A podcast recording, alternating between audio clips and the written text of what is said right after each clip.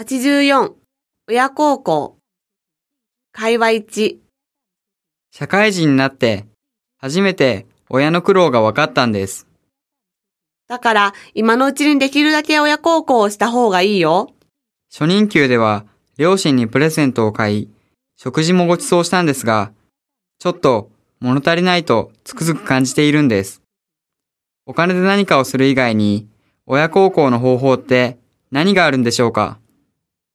一番の親孝行は結婚して子供を持って両親に孫の顔を見せてあげることですよ。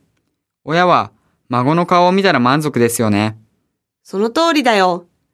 私は二十歳の頃、アルツハイマーの祖父の看病の手伝い、脳梗塞の母の看病など、世間的にはかなり親孝行したと思っていたんですが、母はいつも結婚しないの？と私のことを心配しているんです。地方が始まっている母ですが、私が結婚してないことは忘れていない。それで、親のためにも結婚して子供を作ったんですね。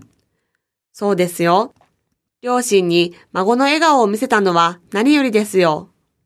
その通りですね。両親は子供の幸せを見守っていますね。子供の幸せを見て、両親も幸せになりますね。はい。両親のためにも私たちは幸せに生きなくてはいけませんね。会話に。日本人は親孝行を大切にしているそうですね。はい。儒教文化の影響を受けていますから、アメリカではどうでしょうか？母国では親と子供は友達のように付き合ってるんです。お互いに尊重し合うんですね。そういえばそうでしょう。日本人はどういうふうに親孝行をしているんですか？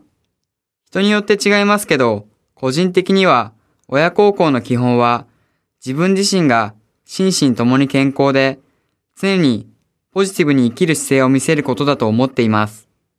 つまり、親に心配をかけるようなことをしないことですね。そうなんですよ。そして、なるべくたくさんの会話の時間を取れるといいですね。子供とそうやってスキンシップをすることは、親にとってもとても幸せなことだと思います。